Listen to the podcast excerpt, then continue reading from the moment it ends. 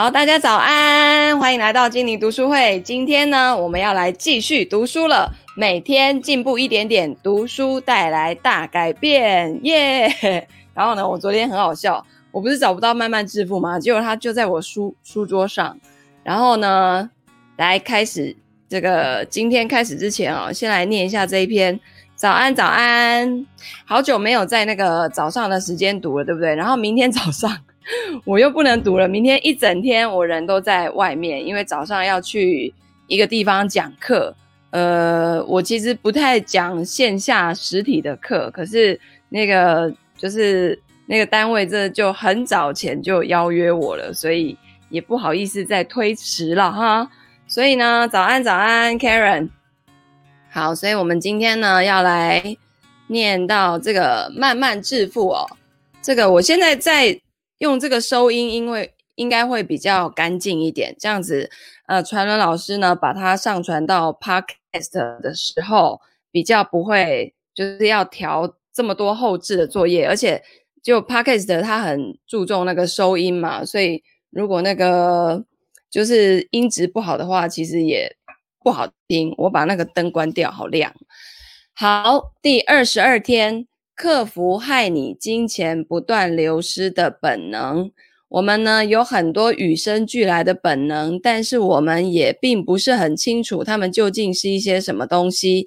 这其实正是本能的特质，也就是那一些我们在不自觉的情况下会去做的事情。大多数的情况下呢，本能对我们会有很大的帮助，它会告诉我们。呃，缩回手，以免会被热锅子烫伤。然后在人潮拥挤的马路上，告诉我们哪一个是会为我们指路的友善陌生人。这是我们那那些身为狩猎者以及采集者的老祖宗，经年累月从生活当中磨练出来的本能，让他们得以生存，并且繁衍后代。必须铭记在心，没有他们，也不会有今天的我们。好的。那那个对，有同学这个时间可以来听 Life 很好。我们今天播出的地方在我我自己的 FB，然后我个人的 FB，然后我们的精灵读书会的私密社团，还有 YouTube 频道。反正我每换新的一本书，我就会在 YouTube 广告一下这样子。然后呢，你们如果要看完整的，就譬如说每一本书，然后从头到尾每一集。每一个单元我在念什么的话，那就加入精灵读书会的私密社团，因为那里面呢，我有把每一个单元都排列好。那在这个一般粉丝团是没办法这么做的哦。好，所以呢，只不过我们的原始本能固然多数的时候会指引我们正确的方向，可是，在现代的财务世界中，他们也会让我们迷失方向。我们呢，有尽可能随时消费的倾向，但我们也很快又会觉得不满足，能吃就吃，而且越多越好，这对我们祖先而言很有意义。然而呢，在今天不但会让我们吃得过多，也会让我们花费过度。我相信成功关键就是努力做，这种属性呢，让我们的老祖宗得以生存，也让我们得以在各自的工作环境中领先。但这种努力工作的信念，再加上我们的自信，却可能会导致我们在股票市场上因为求胜心切而过度交易，投进过多的资本而承担过度的风险。另外，我们相我们倾向于模仿他人，我们的老祖宗就是这样学会了狩猎啊、捕鱼啊、盖房子啊这这种呃方式。那然而，处身今日，模仿他人却有可能让我们买下广受欢迎但是价格过高的投资产品。还有就是，我们呢在本能上会去察觉固定的模式。对我们的老祖宗来说，这可能是个很重要的技巧，因为他们可以借之学习如何狩猎、预测季节的变化。然而，就今天来说，我们搜寻固定的模式。可能会让我们自以为可以预知财务世界的动态，事实上却只是价格的不规则波动。我们都厌恶失败，对于我们的游牧老祖宗而言，这是一个可以理解的本能，因为失去食物或者是庇护所，很可能就意味着死亡。然而时至今日，我们的损失规避这个心态呢，可能会让我们对股票市场却步。这样做呢，虽然可以让我们规避短期的损失，但同样的也会阻断我们长期获利的可能。我们呢，所关注的是当前的处境，比较不太注意未来。同样的，这对我们老祖宗确实有其意义。他们无需担心为退休生活预做储蓄。问题是，如果现在这种本能会导致我们无法存下足够的钱，而且忽视了我们的长期目标。我们要如何去克服这些本能呢？同时，让我们自己可以保持在正确的理财道路上呢？一般来说，关键就是暂停一下，让我们的思考跟本能做一番角力。有冲动想要做一个大笔资金的购买，或是想要对自己的投资组合做一个重大的改变吗？如果你不想要事后再后悔的话，你应该要花几天的时间，好好的思考一下。OK。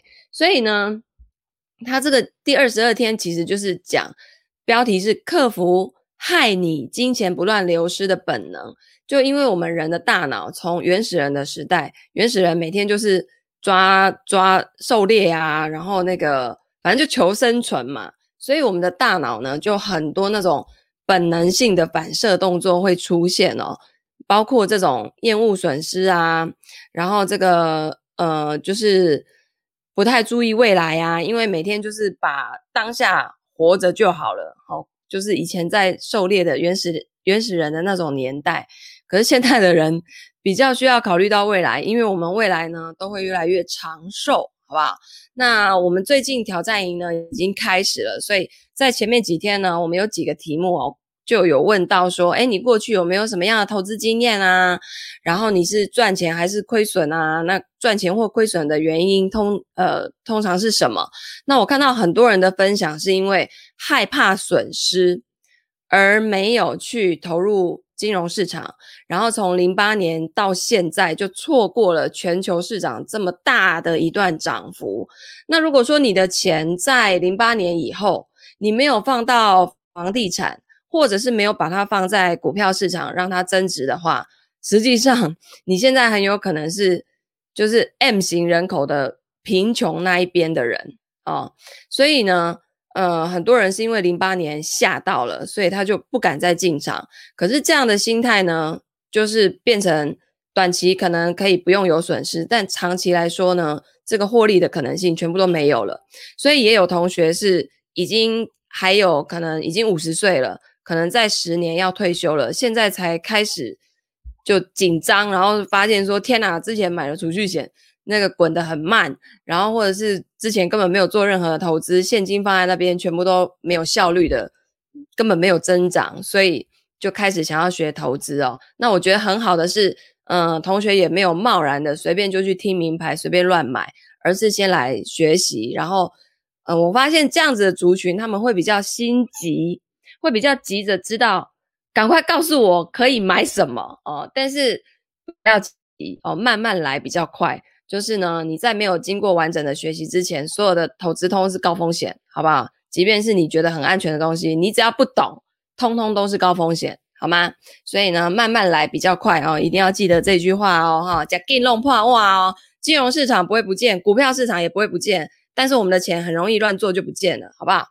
好，今天呢，接着我们要来念这一本《凡事皆有出路》。第，我们今天是第二天来念它了哈。那这个作者呢，是我的网络行销老师啊，我觉得他非常非常的棒。对，周遭不少人都这样，超惊讶。对啊，就是因为怕赔钱嘛。可是是实际上，哎，我觉得现在也很妙哦，就是以前呢、啊，大家都是赚钱会拿出来说嘴。然后赔钱呢就不讲，然后所以多头股市多头的时候呢，就你听到的好像大家都在赚钱，然后等到股市一下跌，好像就开始有套牢啊、亏损啊什么什么的。就是以前可能大家比较是引恶扬善，但是现在呢，感觉大家也会就是对于亏钱啊这种事情，不知道诶，就升值在很多人的脑海里面。但其实股票市场你，你你如果用正确的心态跟方式去做的话，可以很轻松，也可以很安全，然后资产可以很有效率的增长，好不好？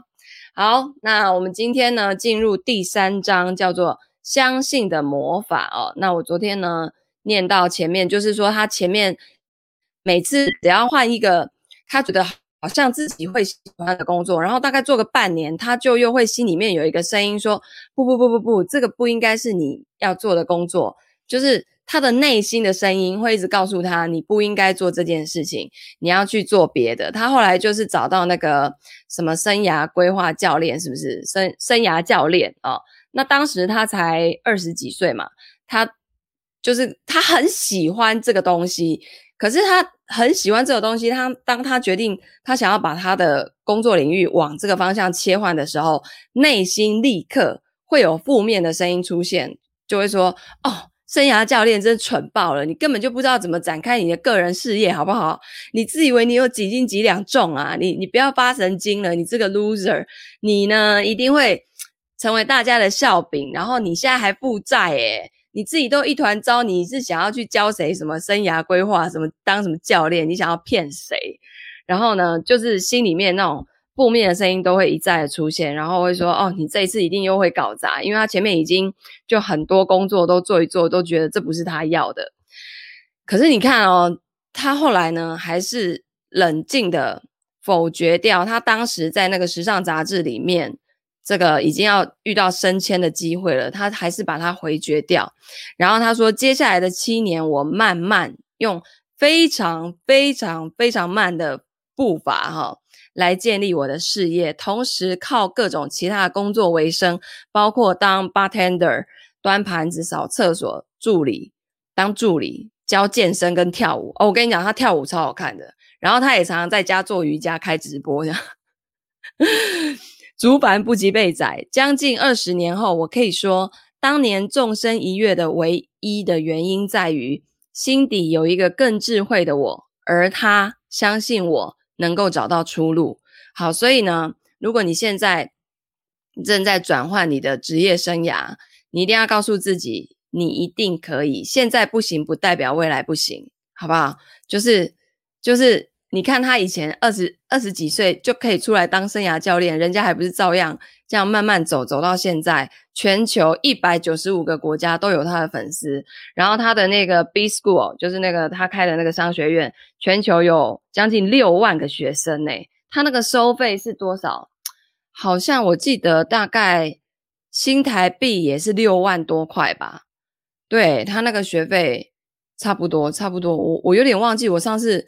因为我有加入那个那个商学院，好像是一九九七美金吧，应该是这个数字。反正国外的高价课我买太多了，买到忘记两千、三千、四千的都有很多，然后大陆的也很多哦。好，所以呢，他说你在哪里？你现在看一看四周，快点！我是讲真的。好，他现在作者叫我们看一看四周，好不好？无论你在哪里，无论你在干嘛，先停止阅读，留意放眼。望去的每一个东西，留意你手上的东西，包括这本书、附近的电子装置、身上穿的衣服，除非你没有穿哈，然后坐的椅子或是站的地板，周遭所有的点点滴滴。好，那我看到的是呢，沾着指纹的笔电萤幕、咖啡杯、笔记本、几瓶酒，还有一面摆满杯子、花瓶跟书的网网格书柜。显眼的东西有这一些。我们置身在许多现代奇迹之前，例如电力、管线跟无线网络。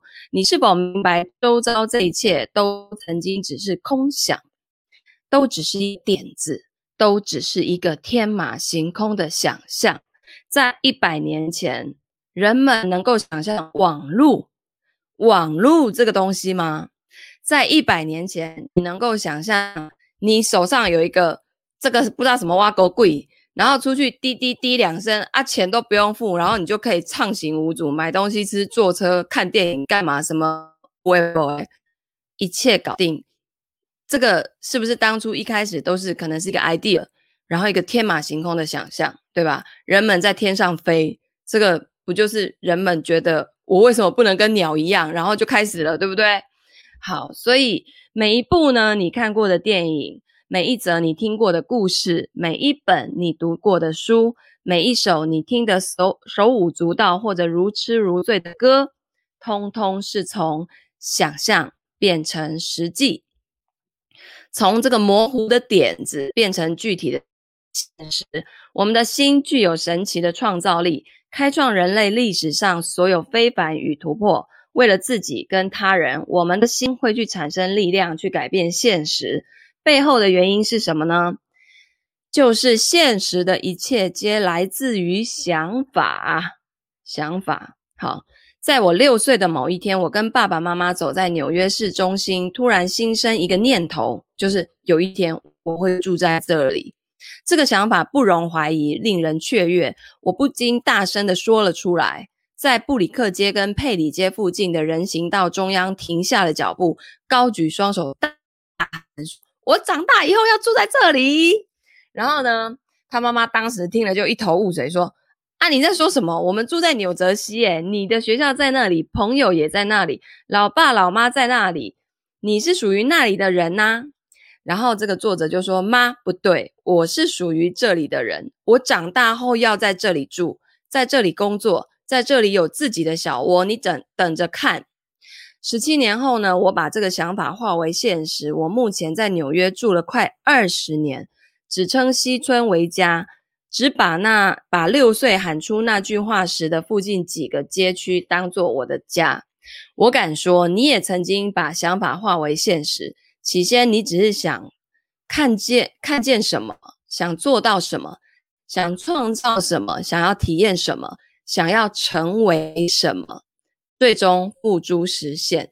这个想法呢，也许是读了某个学校，练某一种运动。或者是乐器，走某一条职业之路，想创造某一个东西，想到某一个地方旅行，想学某个技技能，想要恋爱，想创业，想戒掉烟酒，想还清债务。首先你要想嘛，对不对？起先呢，那个想法好像是好高骛远，不知道如何实现。也许呢，仿佛难如登天，但你终究实现了。这个真真真的是惊人的力量，对吧？可惜我们很多人视而不见。所以重要的是提醒自己，世界上的一切一开始都是存在于心中，所以你心中想什么，以后就会出现什么哦。我这个他讲这段，我就印象很深刻。当时我在开始进入金融业的时候，然后因为那时候呃，就每一家券商都有香港部门啊。然后呢，香港部门就会来跟营业员介绍说啊，我们香港部门现在有什么商品啊？然后有一阵子，那个大陆国际呃国企国企的那个 IPO 在香港一直挂牌嘛，然后有很多很多这种台湾买不到的基金都在香港买得到，所以当时只要他们部门的人来，我就会好羡慕哇，他们可以在香港工作，好好哦。然后因为就是我跟通路都会保持良好的关系，然后我就。觉就是默默的又认识了更多在香港工作的人，然后可能是外资机构也好等等。当时我就觉得我以后我也要去香港上班。可是其实那时候在我的职业生涯的这个领域当中，八竿子打不着我会去香港这个这个东西，因为我就是台股的营业员嘛，你不需要去到香港，你也没有那个必要，你也没有那个客户哦。后来呢？就是我就不知道为什么，我就开始去研究香港的一切，香港的金融业，然后包括香港的旅游啊，就是那时候还很菜嘛，然后香港可能根本也没去过，然后就还学广东话啊，想去听广东歌，然后就是一直觉得我以后就是要站在那个维多利亚那个海边。那个什么，他们不是有个星光大道吗？就之类的，我一定要站在那边。然后我的公司就是要在对面，就看过去就是在那里。然后真的在二零一三年，这个画面就出现在我的现实生活当中了，好不好？所以一定要先想。那这是我们都有的天赋，用来形塑各自的人生，进而改变周遭的世界。我们生来就具有开创的力量，能把想法跟愿景变成现实。虽然呢，下图有一点简化，但是创造的过程大致是如此：想法，然后一个箭头，感觉，再一个箭头，行为，再一个箭头，结果，也就是想法会产生感觉，感觉再创造了行为，行为会产出结果。这个公式呢，简单明白，却容易忽略，尤其对于我们想找到出路的事物。然而，在这个想法之下，有另另有一股更深远的力量在引导生活，在控制人生。这个力量呢，构成创造的关键，对个人跟集体皆然。它形塑我们的想法跟感觉，还主宰各种行为。要睡多少觉，吃什么东西，对自己跟别人说什么话，要做多少运动，如何运用时间跟精力。这个力量带来自我价值。催生集体价值，产生健康，激发情感，决定人际关系的品质，最终左右我们是否活得快乐开心、成就非凡，还是要活得痛苦不幸、后悔不堪。这个力量影响我们每一个行动，影响我们对周遭世界的解读跟反应。这个主宰的力量就是信念，信念是影响人生的隐藏剧本。就像我的信念就是。为什么金融业一定要不停的卖金融商品呢？可以不要吗？我们可以不要，可以不用啊，是不是？然后后来我就开始往这个方向走了。所以我现在创我自己创造出来的世界，就是在我的工作领域上，我不用卖金融商品，一样可以有收入，一样可以很好，而且客户更爱我。这是我的世界，OK？所以因为我的信念是这样子，我就创造出来了一个这样的世界。好，所以如同火车下的轨道，信念决定我们的走向跟走法。不过，在继续谈下去之前，先做个明确的定义：信念是完全确信的认知，你有意识或者是下意识认定的真理。信念是现实之根，是结果的因。因此呢，开创公式其实长的就是这个样子，也就是对的，金融业可以不用卖商品。我们要卖的是 know how，卖的是教育，好不好？那商品呢？反正推陈出新嘛，对不对？谁知道十年后、二十年后是在流行什么，对不对？根本学不完、追不完。你那个最根本的逻辑要去把它打通，底层的逻辑要搞清楚哦，不然你那个上面变化题一变，你就不会了。OK，所以开创公式其实是长这样的信念。然后箭号就是一个箭头，想法，再再到感觉，再到行为，再到结果。为了要解决问题，为了实现梦想，首先务必要改变信念。当信念改变了，一切都会跟着产生变化。好，信念，它这边就提到信念对人体的影响。信念呢，会影响人的身体哦。医学家说，杰若·古柏曼的大作《希望解剖学》中谈到。学界逐渐发现，思维能够左右神经化学，信念跟期待是希望的关键要素，促使大脑分泌脑内啡跟脑啡肽，类似吗啡的效果，从而阻绝疼痛。那这一点你也知道，假设你在树林漫步，瞄到的前几前方几公尺处有一条长长 S 型的东西。霎时你会心跳变快，手掌冒汗，浑身紧绷，然后会说：“靠，有蛇！”万分之一秒之际，头脑相信前方有潜在的危险，身体反应还会立刻跟上哦。结果发现那根本就是一树枝罢了。例子呢不胜枚举，谁不在头痛的时候接到重要对象的电话，注意力一转移，头痛瞬间烟消云散？谁不曾原本疲惫不适，但是在最后一刻收到梦寐以求的邀约，疲惫跟不适顿时消失不见，对吧？你一定听过安慰剂效应，如果没有听过的话，这个效应是说，只要你相信某一个东西会让你感觉比较好，譬如说消炎药，那你就会真的变好。就算你吃的胶囊里面装的是糖，也会有效。不过安慰剂手术呢？看看这个例子，骨科医师。布鲁斯·莫斯里怀疑关节内镜术的用处，于是呢，他按照科学实验黄金标准进行随机双盲控制的安慰剂手术实验。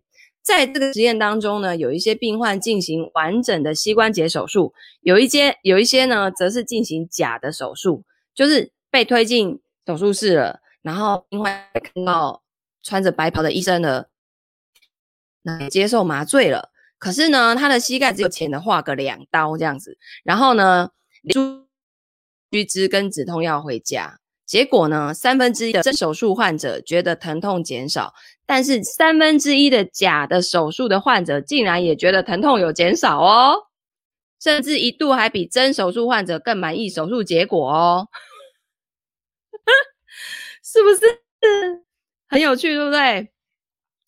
再举个例子，六二年九州医学期刊刊登一个惊人的研究，研究找来三位对日本漆树。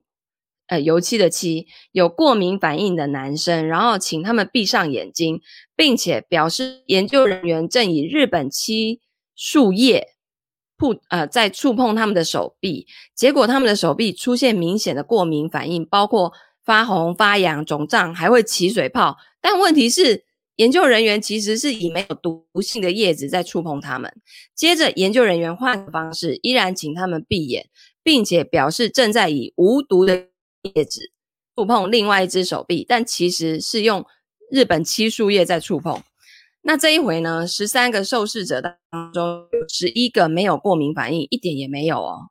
尽管他们明明对这个就是有过敏。好，最终呢，无毒的叶子不仅引起过敏，还有比还比有毒漆树叶更严重。这个强这个剧烈的生理反应，只源自于信念的强大力量。信念也能提升认知表现。在一个颇具启发的小实验当中，有四十位大学生参加基本的知识测验，其中半数受试的学生经过研究人员告知，在回答每一道题之前，正正式的答案哦会先在面前的荧幕上瞬间闪过。然后这项研究的两位学者哦，一个叫韦格，一一个叫拉夫南，写道。我们告诉受试学生，虽然他们无意识回想正解，但是潜意识会记得。好，那不过呢，其实正解并没有在荧幕上闪现，那些只是随机出现的字母罢了。测验结果怎么样呢？两组当中，自认为潜意识记得正式答案的那一组得分明显是比较高的。所以，信念主宰行为跟结果，影响身体。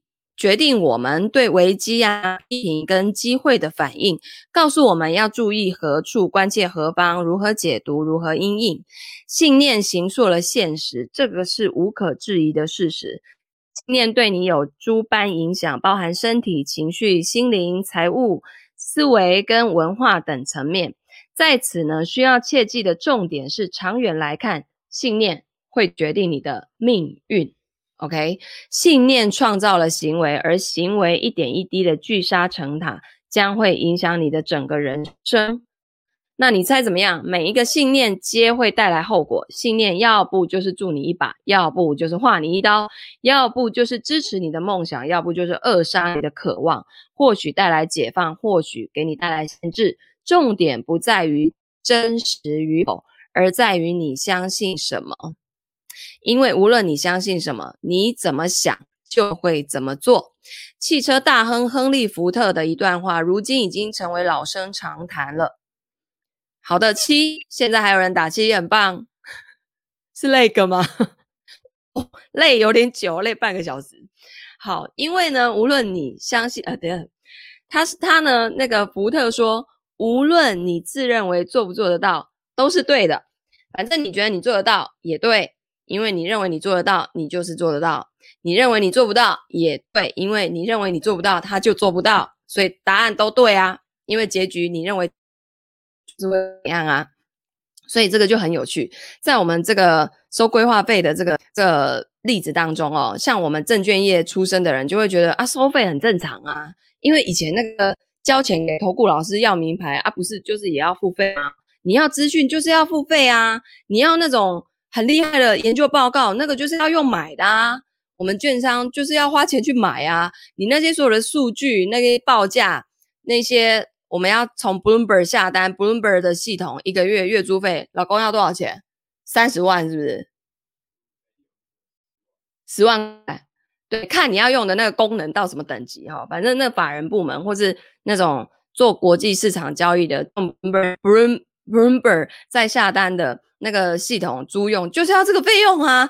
所以在我的世界，我就觉得收费是正常的，使用者付费也很正常。所以呢，收规划费这件事情，收咨询费这件事情，对我来讲就一阻碍都没有，因为我我的世界就是这很正常，这跟坐公车要投不是要哔哔两下是一样正常的。但是在一些保险从业人员身上，他们会觉得哈，额外跟客户收这个钱哦，哦，可是我后面有赚他那个，如果他跟我买保单，我后面有有那个保险的佣金啊，我前面就。就是收不下去，你知道吗？就是 就是这样子，然后他就真的收不到哎、然后那个收得到的就一直收，收到那边去，收到对岸去这样子哎、然后收不到的永远收不到哦。所以你自己觉得你做得到你就做得到，你做不到你就做不到，就是这样而已。OK，所以这样说来呢，每个人只要相信就能心想事成吗？不尽然。行动不懈，创意跟决心都很重要，但有一件事很确定的，就是如果你自认为，那你绝对就做不到了。OK，不行就是不行。当你跟大脑说不可能，我做不到，我行不通，那你说完没有错啊，千真万确啊，大脑就被你关机了啊，然后身心就直接跟进啊，全部都做不到，全部停摆啊，就躺好躺满。我们不知道自己有多少潜能，但我们知道的是，信念会影响成果。这是什么节目？这是读书。我呢，每天早上，呃，你可以加入这个精灵读书会的私密社团，我们会读一些财经书籍，然后会有这个自我成长的一些书。那因为这个是因为我自己买了很多书，然后呢，我想说自己看啊，不如就直播啊，我就边念啊边跟大家聊啊，有空就来听啊，没空就当电台或是听重播也 OK，好不好？好好的，所以呢。信念改变，一切都会变。那我们现在在读的是这本书，《凡事皆有出路》。OK，这是一个国外的作者啊、哦。好，然后呢，这里有一句话，我觉得蛮蛮不错的：考试分数跟能力平量道出学生现在的位置，却道不出学生最终的高度。是的，在教育界呢，马法·柯林斯堪称传奇。有些人认为他是当代最伟大的老师。柯林斯在公立学校教了十六年，他倍感幻灭，于是他从退休基金拿出五千美元，一九七五年在芝加哥成立西城预备学校，目标是收其他学校拒收的学生，被贴上学习失能标签的学生。他要证明所有的孩子只要获得适当的关注、支持跟指导，都可以好好的学习。柯林斯办学有口皆碑，雷根总统甚至邀请他当教育部长，但是他回绝了，一心按部就班让每个孩子改头换面。后来他的故事被拍成电视电影，由这个泰森跟摩根费里曼主演。知名歌手王子还邀他在音乐录影带《世世上最美的女孩》女孩当中来露面。有一位名叫做艾瑞卡的学生被认为无望正常学习。六岁的时候被送到柯林斯这里。艾瑞卡说：“当年我被定为接近弱智，永远不可能认识字。这个真是太打击人了哈。”话说，爱迪生的老师也认为他笨到什么都学不会。至于爱因斯坦，到四岁才会讲话，七岁才认识字，好不好？所以这些天才只是来跟你们这些平凡人一样，好不好？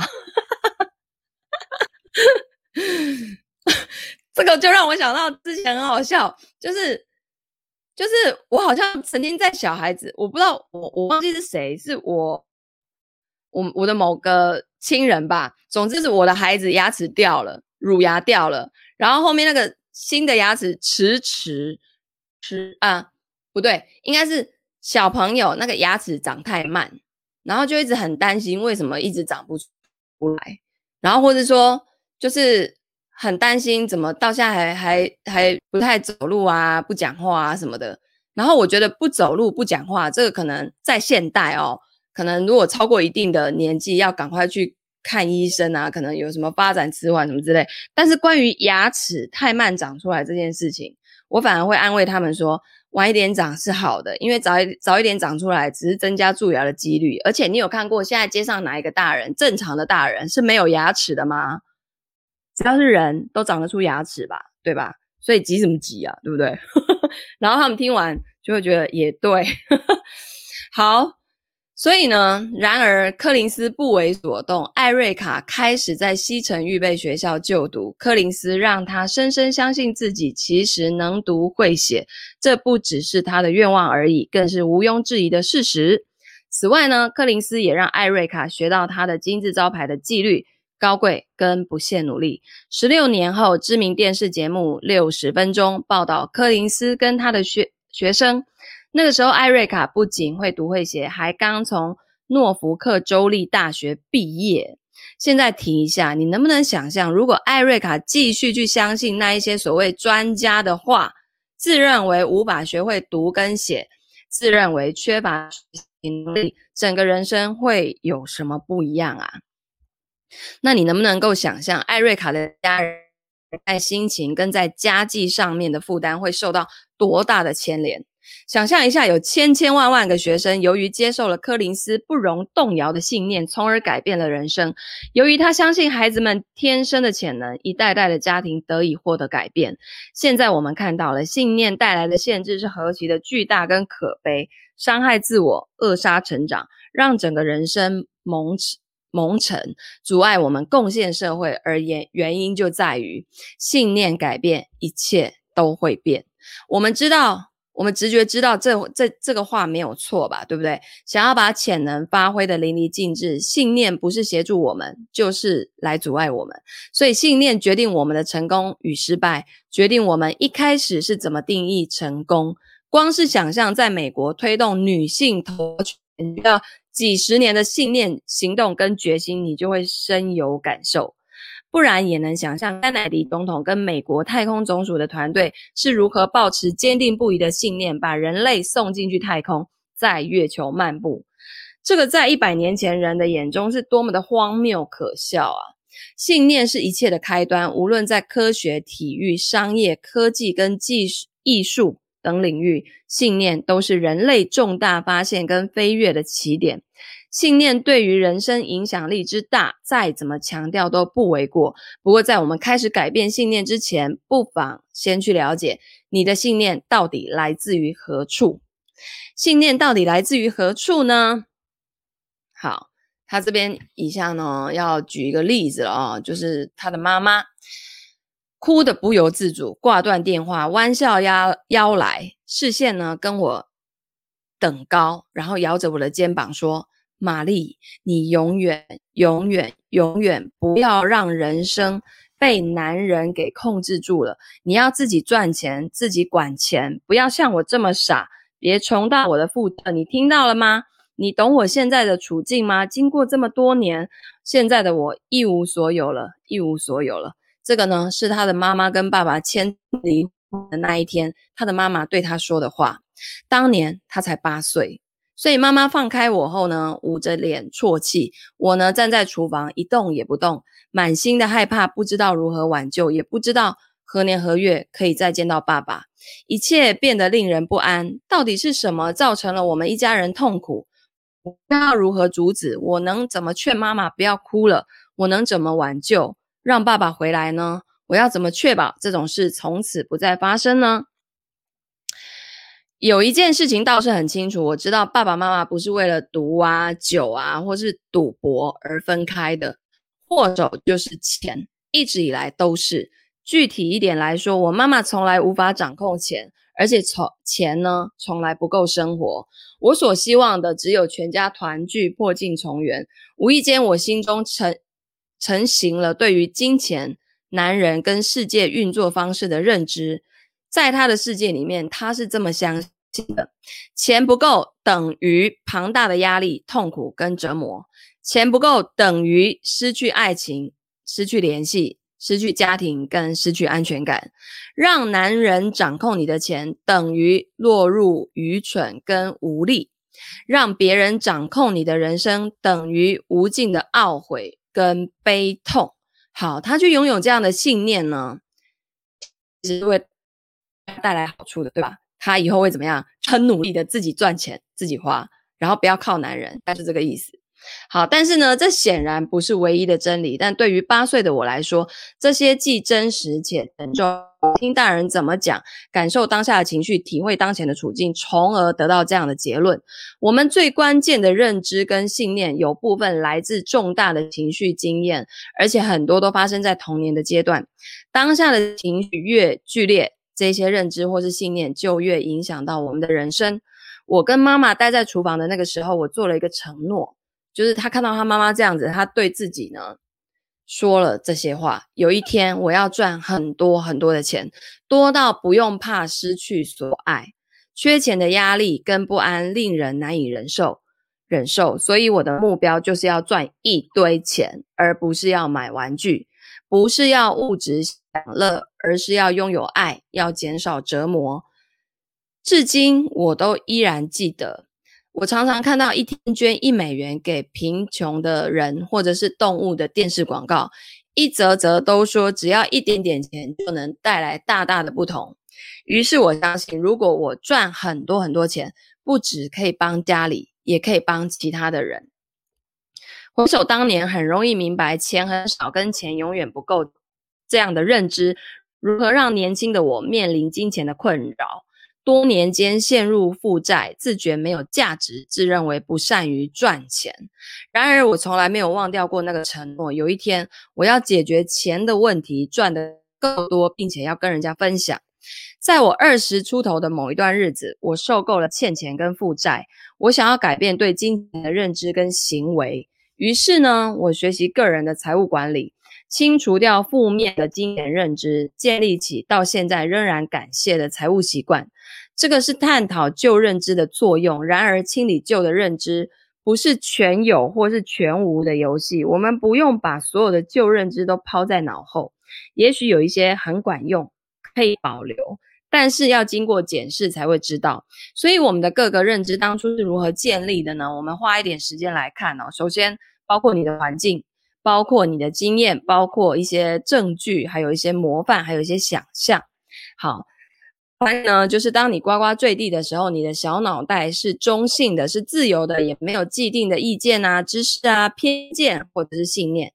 接下来呢，你会开始从家人、保姆、朋友、学校、文化跟社会那一边，开始像海绵一般的吸收对自己跟他人的概念。譬如说，我们学走路跟讲话，我们也学要相信什么，对不对？那环境逐渐在脑中建立各种认知，包括对爱、性、健康、工作、身体、金钱、神灵、美丑、人际、他人跟世界等等，列都列不完。最重要的是，环境建立我们对自身能力的认知，这个就出现了问题了。我们许多最认知是源自于外界的灌输，不尽正确，未经检验，也许都已经过时老旧了。但是我们没有花时间去检视、去质疑、去替替自己做选择。可叹的是，许多这样的灌输呢，反而会绊住我们的脚步。哦、在此呢，作者要澄清，说到认知的灌输啊，父母、保姆跟师长都是出于好意，尽心尽力，我没有一丝的指责或者是埋怨。重点是明白到，环境是我们现有认知的一大来源，无论它是好是坏，儿时。如此，成年亦然。因此，留意环境非常的重要，尤其当你想要加入正向有益的新认知的时候。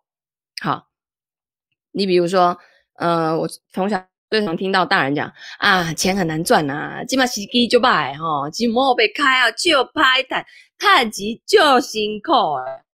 所以呢，我的认知就会觉得。给钱就是很难赚，我们就是要不经一一番寒彻骨，焉得梅花 扑鼻香。赚钱一定要非常苦逼，很悲催，要很累，然后要那种就可怜，然后才能赚到钱。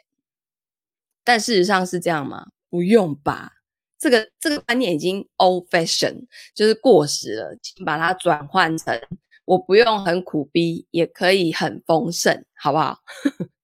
第二个经验，直接的经验进一步强化我们对自己、他人跟世界的认知。这些认知自然是受到父母、保姆跟朋友等等的灌输所影响的。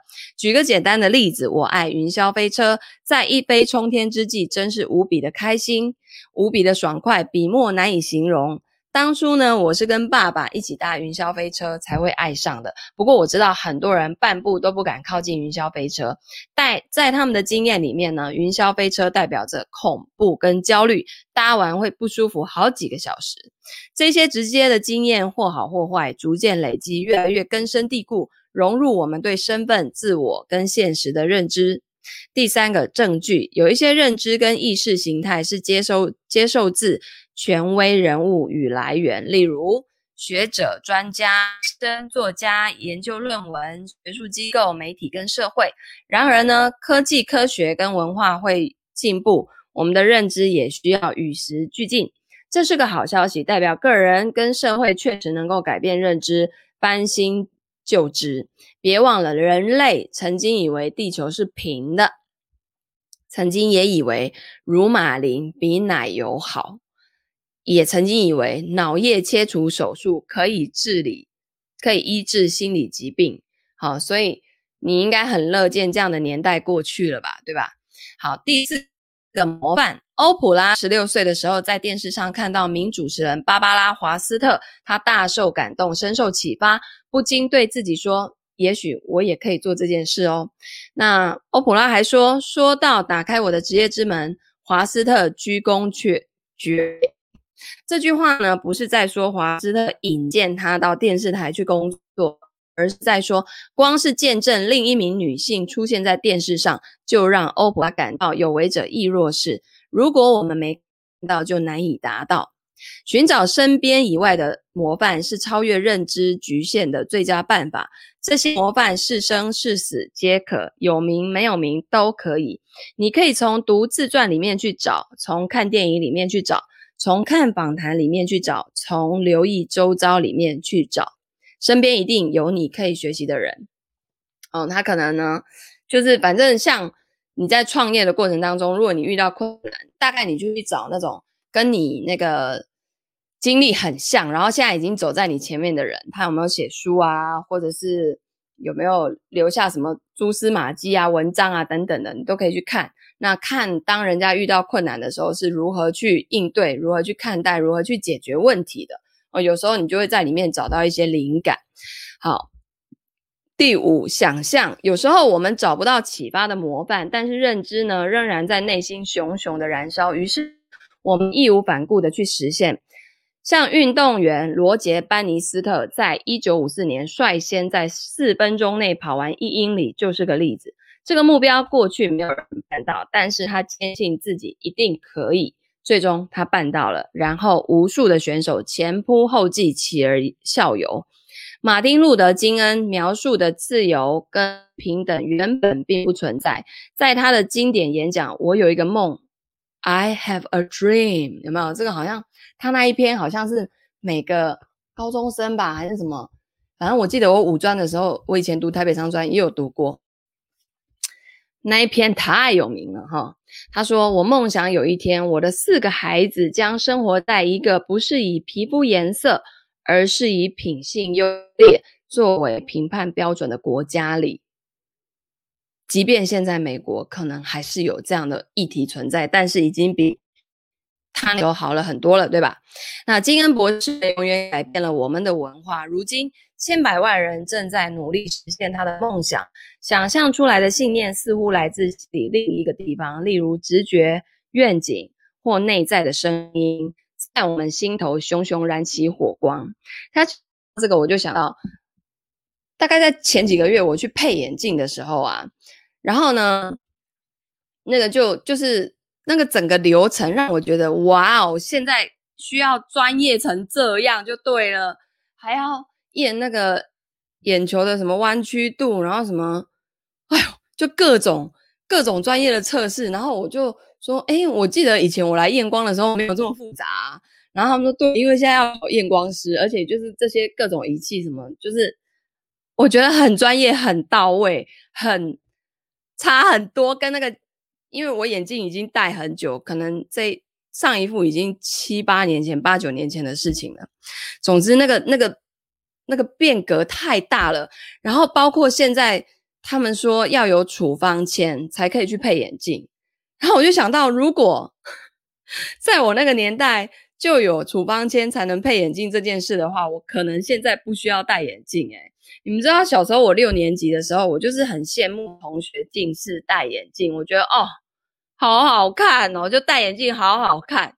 然后我就硬让自己就是硬弄给他近视，然后好不容易弄到好像有七十五度，我就是硬要叫我爸带我去配眼镜，我真的觉得好后悔哦。然后。我就把这件事情告诉我们家小千，然后因为小千他就是对于自己的造型也会很 care 的一个小男生，他说：“对啊，我觉得哦，戴眼镜好好看哦。”我说：“芊芊，你知道戴眼镜可以不用戴有度数的吗？而且哦，不用有度数的，你可以一直换，一直换那个框哦，就各种不同造型。可是有度数的，因为就是要花钱，然后你镜片就固定了，所以你只能戴一一直戴同样的。所以你这样还想要近视吗？”他说：“哦，那我不要。”然后我我就觉得说，我的一个愿景就是以后啊，大家要买金融商品之前，全部要先做过财务规划，拿到处方签再去买金融商品，就是这个概念，就是这样的概念，而且要就是全国家全部人全部一起执行，